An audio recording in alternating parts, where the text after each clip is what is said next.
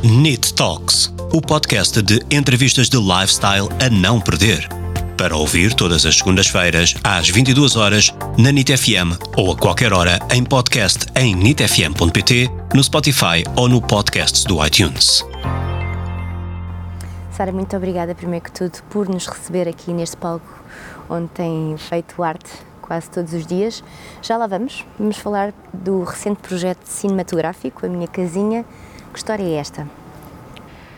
Bom, um, é um filme um, que, como também eh, o realizador é o primeiro a dizer, é uma espécie de uma comédia dramática que foca um tema que é dramático, mas com uma certa ligeireza, que é o abandono do ninho, digamos assim, a saída do filho de casa e inevitavelmente a dor dos pais e um, um reaprender, não é? A viver sem a, aquela, aquela figura, que no fundo nenhum pai, nenhuma mãe estão preparados para, para tal.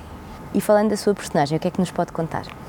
A minha personagem, eu faço de facto uma pequena participação, eu faço a personagem da Elsa Valentim em jovem, e é uma espécie de uma retrospectiva, não é, da vida dela e depois a passagem a correr a passagem mesmo a correr dessa vida toda. Nós dizemos sempre que a vida são dois dias e que isto passa mesmo a correr e temos mais essa consciência quando somos pais, porque vemos os filhos a crescer e não, dizer, quase não vemos, vemos mas não vemos, porque passa mesmo muito rápido. É muito gira essa cena porque por causa disso, não é? tem essa especificidade como como ele quer passar a rapidez com que o tempo passou. Isto é transversal a qualquer nacionalidade, tanto que o filme foi visto lá fora e, e ganhou o prémio, não é? Porque é uma coisa muito humana. E a Sara tem feito novela, teatro, como estamos aqui a ver, cinema. Como é que se veste estas peles diferentes, estes géneros diferentes, estes desafios? São linguagens completamente distintas mesmo, não é? Mas eu gosto bastante. Eu não me apetece só fazer teatro, nem só fazer televisão, nem só fazer cinema. Eu acho que isto é muito giro, é poder fazer tudo. Para mim é diferente, mas não me é estranho. E a Sara veste bem comédia?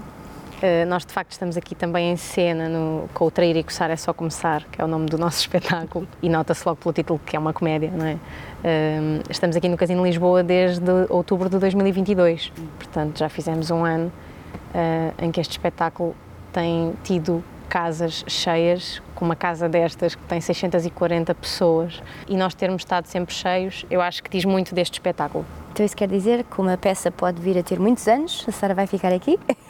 Não, olha, uh, por acaso, pronto, nós vamos terminar este espetáculo porque se calhar depois pode-se voltar a fazer, ou se calhar até com outro elenco, não sei, ou com o mesmo elenco, não faço ideia, mas para já já tenho planos. Será depois no Trindade, mas no próximo ano. É uma peça a dois, vai ser uma peça, essa sim, um grande drama.